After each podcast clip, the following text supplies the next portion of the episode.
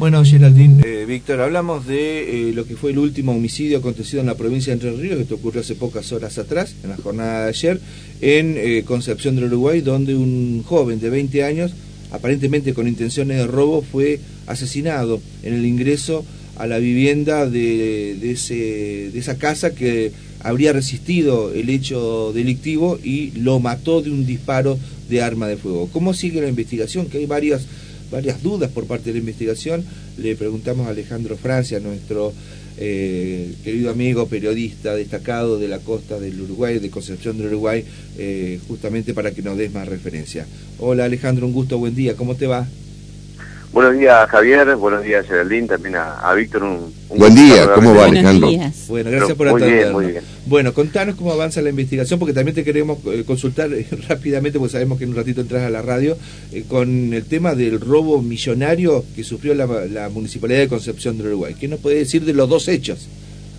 Bueno, sobre, sobre el tema del robo millonario, la, la municipalidad había o tenía información que la fiscal había recibido el peritaje de la, de la policía de Entre Ríos, peritaje que se había hecho a, a las computadoras.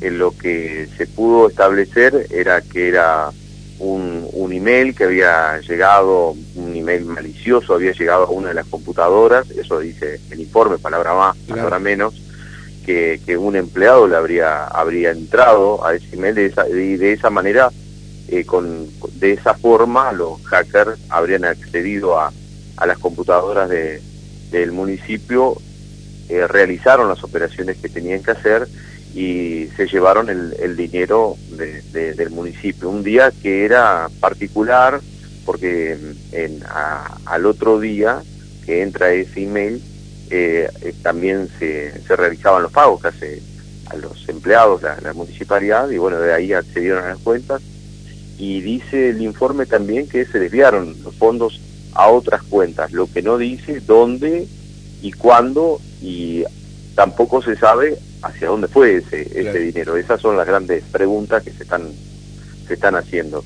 Eh, lo que no queda claro también quién fue el que, el que, porque no está en ese informe, no dice o no lo aclara, o bien no brindaron esa información. Claro desde la Fiscalía, porque desde la Fiscalía se comunicaron a través de un email con nosotros, con los periodistas, sin dar mayores declaraciones ni detalles, pero decíamos, eh, no se sabe eh, quién fue el que también accedió a ese email, si lo hizo de manera accidental o si fue adrede, ¿no? Eso es lo que también nos queda por preguntarnos, ¿no? Y lo que queda expuesto, según también el comunicado que envió la, eh, la justicia, es que eh, bastante precario, endeble el sistema de seguridad de, las cuentas públicas que tiene a través de Internet o de, la informática en la municipalidad. Bueno, aquí hubo varias declaraciones de, los precandidatos, sobre todo de la oposición. Algunos de la oposición decían por qué no están preparados el, personal que justamente manejaba este tema. Eh, el, el, otro precandidato a nivel exterior ayer decía eh, qué pasa con la tarjeta de coordenadas, ¿Cómo, puede ser que se haya violado tan fácil el, sistema, ¿no? Hay responsabilidad del banco, en este caso también, hay responsabilidad de la municipalidad, pero lo que no hay es certeza de dónde está la plata y qué va a pasar con esta investigación, ¿no? Son 27, 25, 27 millones de, pesos que se sustrajeron de las cuentas de la, de la comuna. Claro, además hay algo que no está muy claro. Dice que ellos eh, en el primer momento eran 20 millones, después pasaron a 25 y después decían que habían recuperado un millón y medio, en realidad dice que el robo fue de 23 millones y medio de, pesos. No no está nada claro, ni siquiera el monto de lo que no está confirmado, claro. Claro, lo que sí dicen que esa, ese dinero fue tirado a, otro, a otras cuentas, entre esas la de Mercado Pago, y que no se sabe si se trata de personas físicas o de quiénes o qué personas fueron los que finalmente se quedaron con el dinero o pasaron el dinero a otras cuentas. Vaya uno a saber. Bueno, y lo otro bueno que ha conmocionado a, Concepción del Uruguay es el homicidio de las últimas horas en la cual un muchacho de 20 años fue asesinado. Bueno, todo se indicó al principio, no sé qué información tenés ahora, de que habría intentado eh, ingresar este, en un robo a una vivienda y el dueño de la casa resistió el hecho. vos sabés que la, vamos a hablar de cómo, fue todo el, hecho, cómo nos enteramos nosotros ayer, me decían que son una persona herida de arma, primero decían de, un disparo, después dijeron que era que era un, eh, con un arma blanca, finalmente se, se confirmaba el fallecimiento a los pocos minutos de esta persona, lo confirmaban las personas del propio hospital Justo José Urquiza, nosotros paralelamente, como se hace en estos casos, íbamos averiguando con la policía de qué se trataba.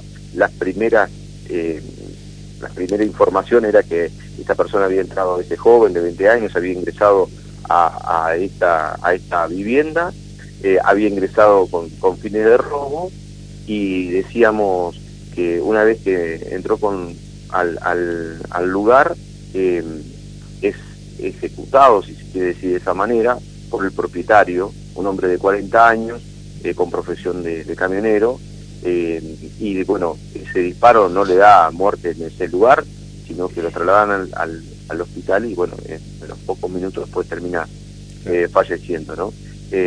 con el correr de las horas nos preguntábamos nosotros qué había pasado con el arma, el arma no aparecía, nos preguntábamos qué pasaba con esta persona, él, él había quedado demorado, la fiscal a cargo María Oki había eh, primero, en un primer momento, el personal de la comisaría tercera eh, lo tuvo alojado en algunos minutos en, en, su dependencia, después fue trasladado por orden de la, de la fiscal y, y, del juez, fueron trasladados, como decíamos, a, a, la comisaría primera, ahí quedó demorado esta persona de, de 40 años, el propietario, y después empezaron a tejer varias hipótesis. ¿Por qué no aparecía el DVR de, las cámaras de seguridad?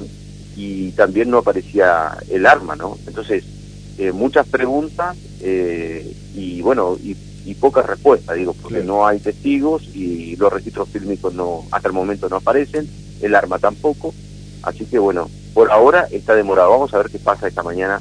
Eh, seguramente con el transcurso de las horas vamos a tener un poquito más de certeza. Esperemos que sea así Usted sabe que dentro de estas clases de investigaciones eh, los fiscales eh, guardan el, secreto de sumario. claro. Pero ¿está la posibilidad ya para finalizar, Alejandro, de que haya pasado otra cosa y no sea un robo y sí otra circunstancia que se trata de aclarar o no? Claro, vos sabés que hay una hipótesis, de esta hipótesis que nosotros decíamos, primero ellos hablaban de, un disparo y de un y en, y en, la autopsia se puede establecer un golpe en la cabeza. O sea, el, disparo en el tórax y un golpe en la, en la cabeza, un golpe fuerte, que puede haber sido de dos maneras, o producto de un golpe o producto del mismo golpe que se hizo al caerse después de que haya recibido el disparo ¿no? en el suelo. Eso por un lado. Y por el otro lado, también está la hipótesis que no estaría dentro de la propiedad, sino en la calle. Mm. Esta, esta persona recibió el disparo en la calle, si bien enfrente de lo que sería la vivienda de esta persona. Entonces, la circunstancia de por qué se llega a este eh, si se puede decir, asesinato, es, eh, no tan clara, ¿no? Eh, entonces, bueno, y ahí se tejen varias hipótesis que van, no, no, las quiero repetir porque no, no, no lo sabemos, ¿no? Pero eh, las hipótesis son muchas, ¿no? No, no, se está quedando claro. una palabra. No, no, claro. Hoy vamos a ver si podemos hablar con el jefe de la policía, a ver si nos puede comentar algo más de, esta, de esta investigación que al principio parecía que estaba todo muy claro, pero ahora, bueno, nos está dejando, con el transcurso de las horas, nos está dejando muchas dudas de por qué no aparecen los registros fílmicos, por qué no, por qué no estaban, no, no se grabó en ese momento, qué es lo que pasó y qué es lo que pasó sobre todo con el arma, ¿no? Está muy bien. ¿Cómo se llama el programa que empieza en minutos nada más en Concepción del Uruguay? se llama Primer Mensaje, estamos con Fabián Galarraga. ¿En eh, LT11? sí, en LT11, una persona no vidente que hace mucho tiempo ah, trabaja con, con nosotros y y él es el gerente de contenido, y su hermano está, está haciendo hoy, ocupa un cargo muy importante eh, ahí a, nivel nacional, justamente por el tema de la discapacidad, así que siempre estamos actualizados en, este, en ese tema. ¿no? Muy bien. Alejandro, un gusto como siempre, acá desde primera edición, el programa que conduce Víctor González, le agradecemos eternamente esto, estas colaboraciones. Ah, igualmente para ustedes, fuerte abrazo. Y bueno, para lo que necesiten este fin de semana. Vamos a estar también con el ET11 cubriendo las elecciones, también con el portal Ah, bueno, seguramente podemos hacer un intercambio de información. ¿eh? Dale, cualquier dato estamos ahí. Bueno, muy bien. Gracias Alejandro, fuerte abrazo. Igualmente para ustedes. Alejandro Francia. A las seis y media, claro, empieza el programa en LT11, así que le agradecemos.